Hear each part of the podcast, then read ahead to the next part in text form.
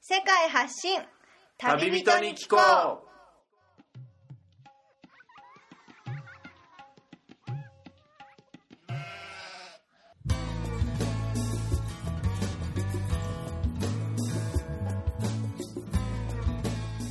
この番組は世界各地で出会った興味深い日本人の旅人にざっくばらんにいろいろなことをインタビューしていく番組です現地での旅の話の本編と脱線話のアフタートークの2本立てでお送りしますさて今回の旅人からは世界のどんなぶっ飛び話が聞けるのでしょうか今回は分割した前回からの続きとなっています前回をお聞きでない方はそちらからお楽しみくださいじゃあいろいろなあのバルセロナについてお伺いしてきましたが、和子さんのあの個人的なことについてもはいちょっとお伺いしていきたいんですけど、はいスペインに住まれてはどれくらいお立ちになるんですかえーっと、もう7年ぐらいになるんでしょうかね。 7年長いですよね。そうですねあっという間に時が過ぎました。そうですねもうそのぐらい経てば自然と語学もそうですねうん。でも、あの、ここで問題なのが、はいあの、バルセロナが、はいあの、カタルーニャ語を使う、はいはあの、場所なの、地域なので、はい、ちょっとあの、あの日本語って言っても関西弁っていうか、まあ、もっと違いますもっと違いますね独立しちゃってますからねそうですよ言葉としてもう国用オ語ラととしてかグラシアスとかそのぐらいは同じでも細かいものは全然変わってくるオーラもグラシアスも違いますからね。そうなんですかメルシーですから、グラメシアルスシは。ーっていうともうフランス語そうなんですよ知りませんでしたそうなんですよ。それぐらい違っちゃうので。そうですかでやっぱりバルセロナとかって、はいあの表示とかも、えやっぱりそのカタラン語じゃないですえか、えなの基本でとされるとされるはいまあ、この本当にバルセロナ市内は、はいあのカステリアのスペイン語も普通に通じますけうど、ん私が住んでるはエリアとかは、はいちょっとあのバルセロナから離れたそうですね郊外のはいそことかはもうみんなその言葉普通にえ使ってますからねへまあ、スペイン語、はい要するにカステジャーノを、はいあの勉強しにバルセロナには来ない方がいいよってことですよえね。ああなる ほど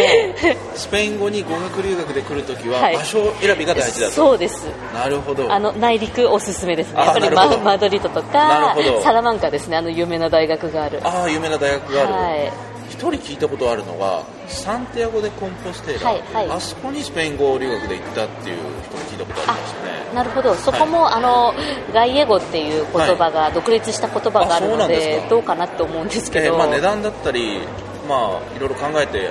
そういろんなところに行く人がいると思いますけどバルセロナはひとまずスペイン語留学には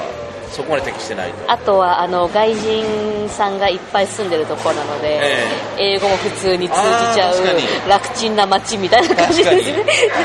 ターナショナルって言えばいいんですけどそうですよねあのもう本当に本当に語学を習得したい方は、え他のところになる行ほっどた方がいいかなっなるてほど感じはします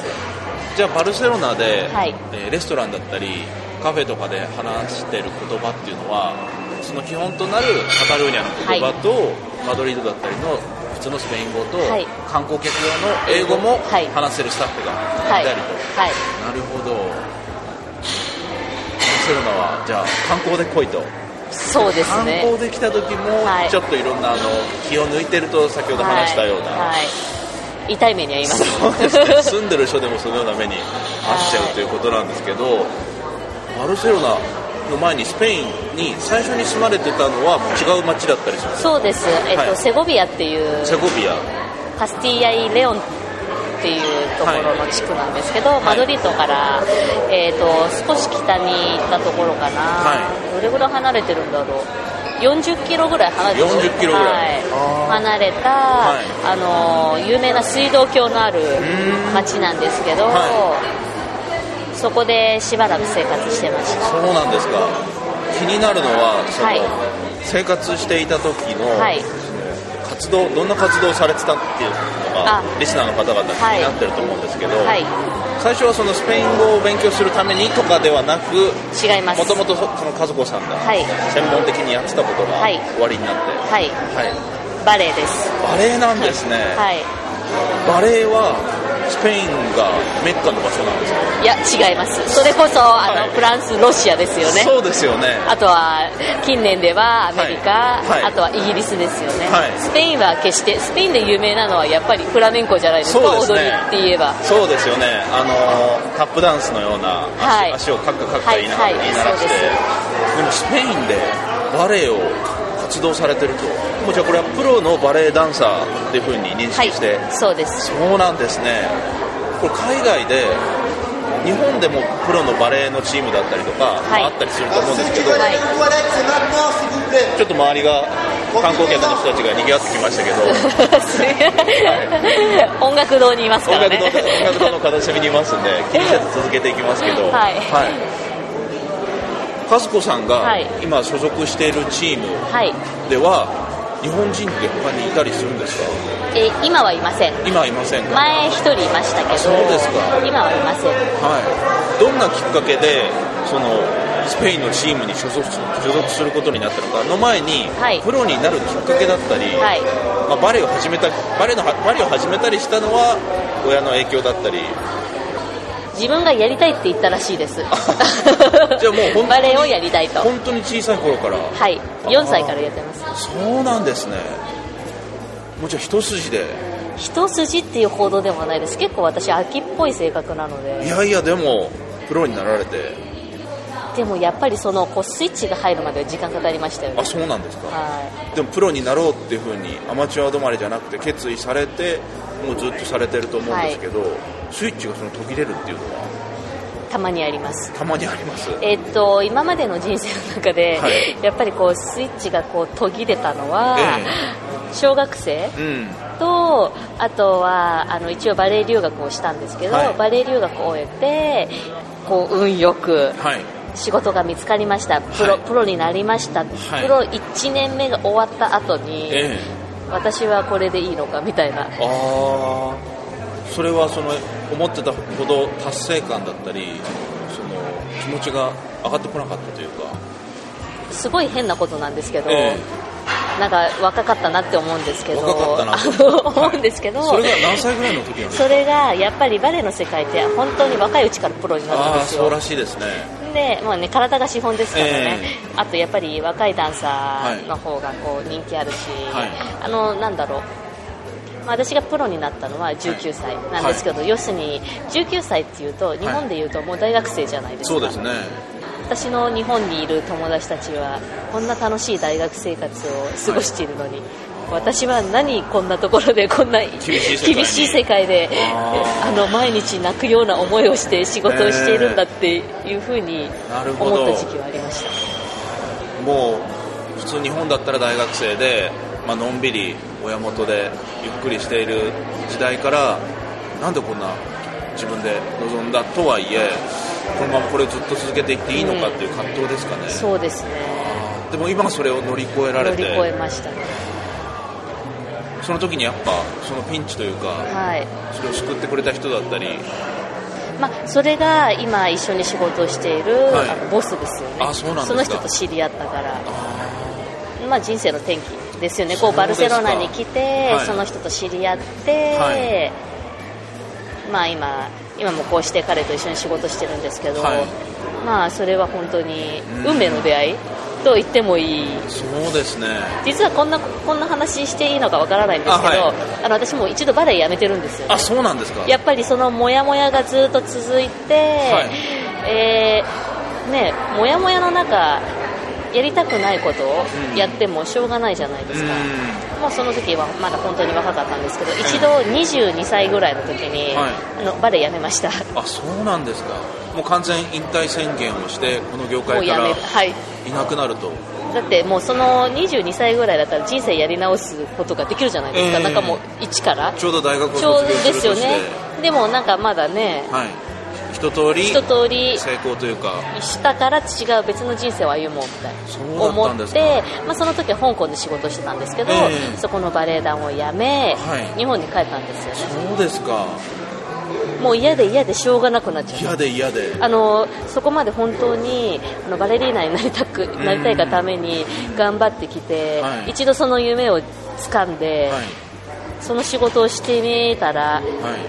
いなんだ辛いだけじゃんみたいな、やっぱりでも舞台の方からやってる人の気持ちと客席側からそのすごいもう綺麗な姿しか見てない、はいやっぱ裏側での練習ですとか、はいい、ろんな厳しいそのコーチだったり毎日のやっぱりあんま想像しづらいんですよね そうですよねやっぱり競争世界ですよねそうなんですか本そ当こに残った人だけがステージのそう上でなんですよもうそれでも子供の時からええ本当にその私も留学しましたけどええそういうプロフェッショナルを養成する学校時代からもうそういうメンタル面を叩き込まれるんですけどでもやっぱり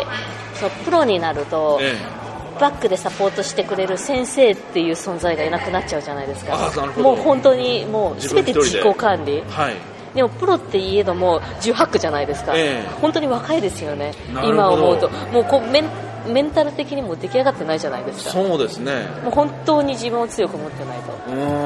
んそこで支えてくれる人だったり、うん引っ張ってくれる人が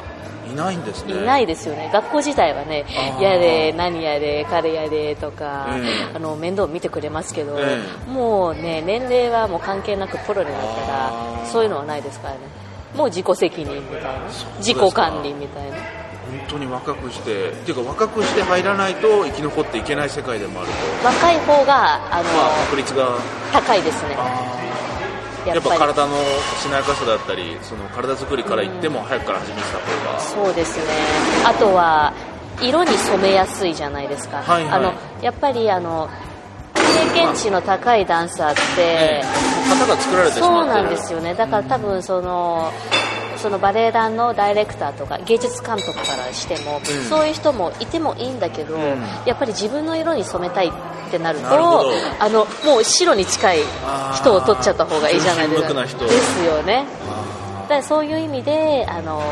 若いうちからなった方がいいーそうなんですねでも最近あのこのバレエ界も就職なんで、はいあの就職なん就職なん であのプロって言ってもやっぱりそう雇なんでってすもよらねったり、でもでも就職なんで、はいあの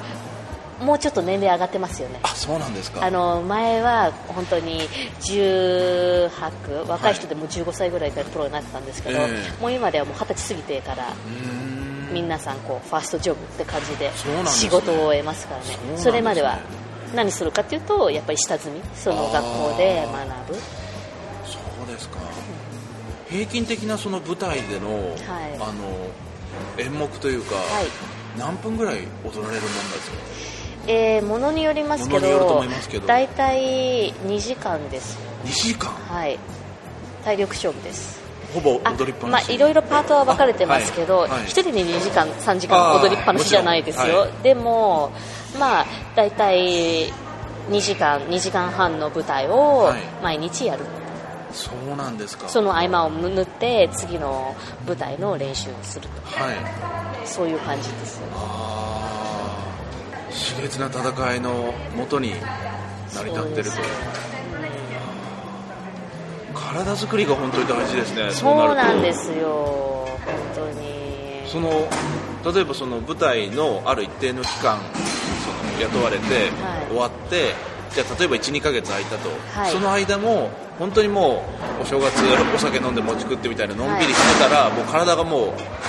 たるんでしまうというか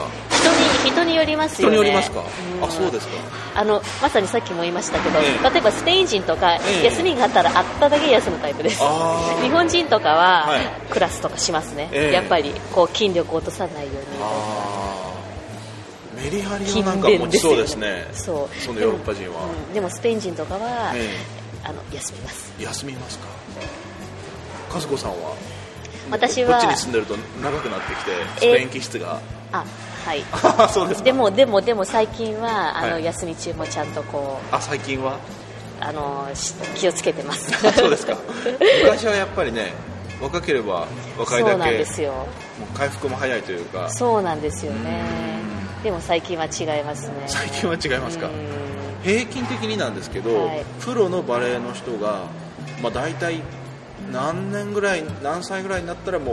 う引退とかあると思うんですけども、はいその引退された後って、はい例えばプロ野球選手だとかははいコーチだったり、はいその解説者だったりの仕事があると思うんですけどプロのバレエの人っていうのは演者として終わったらどういう道があったりするんですか教師教師あバレエの先な生るほど教室の先生だったりそうですねあー確かにそうでなければそのカンパニーのはいバレエミストレスバレエマスターっていうんですけど、えなんだろ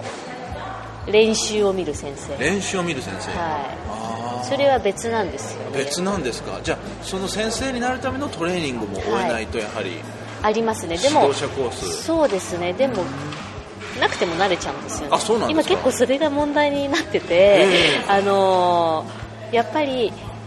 プロで第一線で踊ってきた人って、はい勉強する暇がなく、うんそのまま先生になれちゃううんもうそのまんまもう指導者も足りてないからとかでもそそうではなっくてちのそういう先生もいれば、ええあの自分は舞台人としてのキャリアはないけど、そのタイトルはあるぞみたいな、うん、うん、教師としてのうん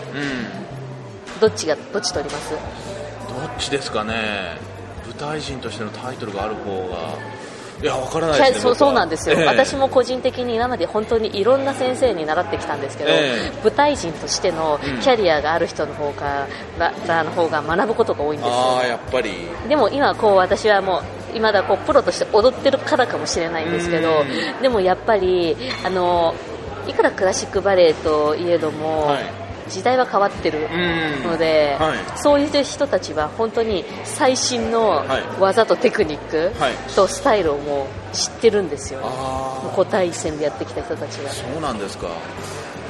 まあ、どちらが一概にいいとは言えないんですけど、えでも私はそういうふうにあの教師としてのタイトルはなくても、あの元有名バレリーナとか、うんバレエダンサーでこう第一線で踊ってきた人うからこん教わりたいう教わりたいっていうか教わることが多いですねとい確うかかにすぐ使えるみたいああでもまあ難しいですねプレイヤーとして自分が舞台の上で自己表現として振る舞いを見せるっていうのとそれを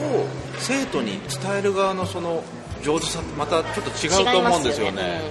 うんその辺は教わってみないとわからないというか、難しいかもしれないですねそうですかでも和子さんもいつかはどうなんでしょうねあとあの教えってことですよね、うん教師どうなんでしょうねそうですよねあとは本当に全く違うことをやる人もいます全く違うこともはい業界から足を洗って業界本当にそれこそあそうですかでも今までの職を生かしたりしないであ食を生かすといえばあの近年ではジャイロトニックとかピラティスとかご存知ですあかピラティス聞いたことありますね、あのヨガのはいそうですねそとうでしたよか、はい、あとはそのヨガのインストラクタああーなるほどまあどちらにしろ体を使ったがそうですねなるほどそうですよ体作りはねプロとして培ってきたものがあるでしょうからそちらに進む人も近年では増えてますうーんでも多分少し前だとやっぱり引退したダンサーはいは教師になる人が多かった教師になる人がでも最近では本当にもうねうんバレエ通信とかでも勉強できるじゃないですか、通信通信それは知りませんでしたああ違い違いますあの次のキャリアのための要すはるにいはいはいダンサーしながら他のこと勉強してる人もいますからねあなるほどそういう意で味そでれをそれに向けて引はい退をこう計画、そうなんですねでそのタイトルが取れた頃にええ自分も引退で、うんで別の仕事、うんだって引退って言っても4045なんで、え若いですよねあー世間一確かに般的にえ言えば確かにまだ第二の人生がですよね、はい、第2第3できちゃうそぞうでみすたねいな、なので本当にそこで全く違うはい人生を謳歌する人もいらっしゃいます、そうですかでも和子さんも海外ではい活躍されてる時間の方が長くなってなってきましたねきつつあって、はい日本でやろうとか、いそういうのには特にこだわってるっていうのはそんなにないですか今のところええ自分の仕事があるところに行くっていうスタンスですなるほどなのであの、はい今自分の仕事がここにあるから、ええスペインしかもバルセロナにいるわけで、その前はセゴビアに住んでたじゃないですか、ええスペインのそれは自分のその所属先がセゴビアにあったから、ええセゴビアにいてそれがバルセロナに移転になったからあーバルセロナに今住んでるわけでなるほど考えてみたらそのバレバレリーナという自分のスキルがもうインターナショナルライセンスというか、はいどこでも通じる、はいもう本当にグローバルなものとしてそういうのを持ってれば逆に場所も国もそんなに問わずというか仕事があればそこに自分が行きます的なそういう感じですねなるほどいいオファーがあれば行くみたいなあでも海外でいろんな業種で活躍してる日本人っていうのもそんな感覚なのかもしれませんねだと思いますよそうですよねサッカーの J リーグの選手もそのヨーロッパのチームにその武者修行に行ったりじゃないですけどああまたバレーはバレーで違った形でそうですか今あの基本的に私はこう所属してますが、ええ所属しないでフリーフリーランスっていう形で、ええあの踊ってる方もいらっしゃいますそういうこともできるんですねできますああオファーさえくればオファーされてるあーただなんでこう所属先を見つけるかっていうと、え基本バレーって朝クラスっていう1時間半の、えなんて言えばいいんでしょうかねえトレーニングトレーニングですね、ええそれをしなきゃいけないんですよね、うんやっぱりフリーランスの人はそのそれをするところがないから、はいはいお金を払って、ええいろんなところを転々としてええやらなきゃいけない、うんとあとは靴ですよねトーシューズはいはいはいとかそういうのの支給がなないるほどそこは全部自腹でそうなんですなるほどそれができる人はかあの個人的にスポンサーがいる方ははいはいはいフリーランス、なるほどっていうチームに所属してる方がある意味楽だったりそうなんですよいろんな人間関係とか自分の思うようにならないことがある代わりに支給されるものだったり、はいまあ、自分でやらなくてもチームが自分を動かしてくれる部分があるとそうなんですよまあ、どっちもいいとこ悪いとこはあるとですよねやっぱりフリーランスだと自分で仕事を探さなきゃいけなそいうですよね自分で体力作り、体あの体調管理もしなきゃいけない自分で営業もかけないそうなんです自分で靴も用意しなきゃいけないとあかー靴はあれ安いものじゃないんです安ねいものじゃないですようんあそうですか、本当に壊れやすかったりかなり激しく踊ったりそうそうですね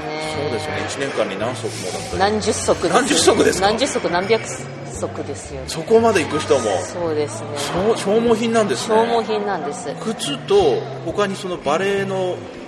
なんていうはい衣装とあとはメイクというか、はいはいはいそうですかでも靴がそこまで消費するっていうのは5000円以上1万円未満しますからね一足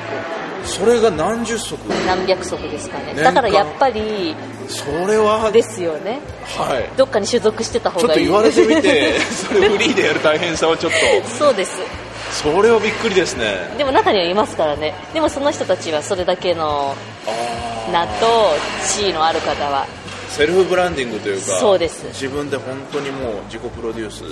あとは本当にアメリカ系だとねやっぱりこうえスポンサーシップっていうんですかね、はいはいはい香港もそうだったんですけど、はいはいこの人好きだからこの人のためにお金をつぎ込みたいっていう方がいらっしゃるので、はいそういう人たちとうん契約を取ればフリーランスとしてもやってえいいけけるるでんしじょうゃないねまあ人によってマネージャーをつけたりとかそうですね細かいことはマネージャーに任せて日本だとまだまだあのマイナースポーツというかそうですねこまでバレー人口的にも、うまあ、ヨーロッパ近辺から生まれたものだと思うのでそうです仕ね方ないものとは思いますけどそうですかなかなか知られてませんよねそうですよねでもバレー人口は相当いますよ日本であそうなんですか、でも和子さんみたいにプロで活躍して世界で飛び回ってる人ってなると本当いますねちでらもほらそですかれそれはやっぱりええ日本でちゃんとした職としてうんやっていけないからうんみんな外国出ちゃうんですよそうなんですか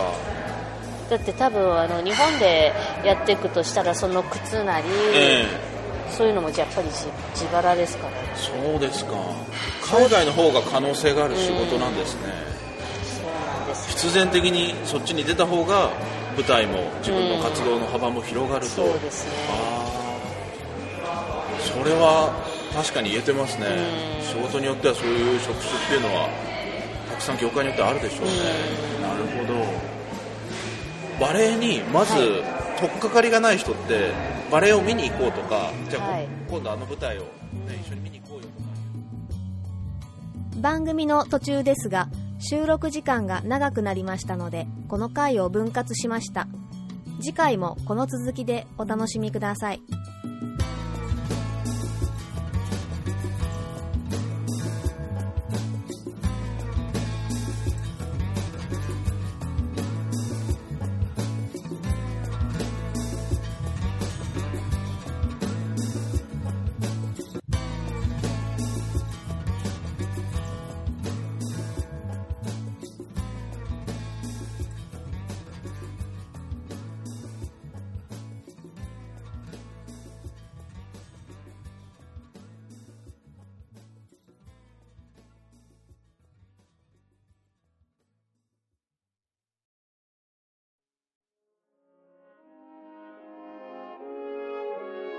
いつも番組をお聞きいただきありがとうございます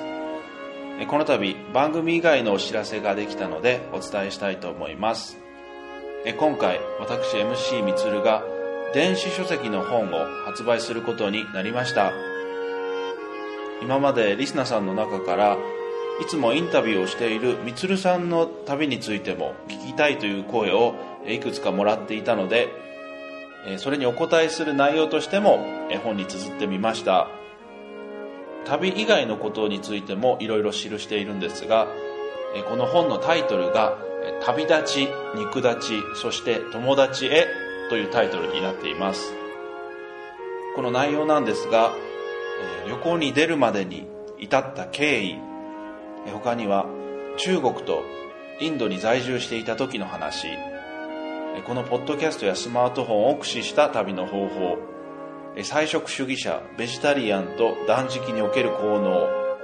えヨガや瞑想へのアプローチえシェアマインドの大切さ他には海外の日本人宿情報なんかについてもえ記していて幅広い内容として記した本になりましたえこの本の詳細は番組のリンクに貼っておきたいと思いますがえ価格は290円で販売しています旅行以外のことについても記した幅広い内容になっていますが MC みつるがどういう経緯で海外に出ていったかということプラス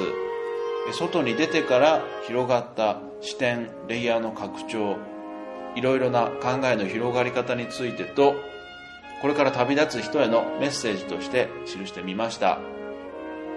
もしよければ手に取って読んでいただけると幸いですそれでは番組以外からのお知らせでした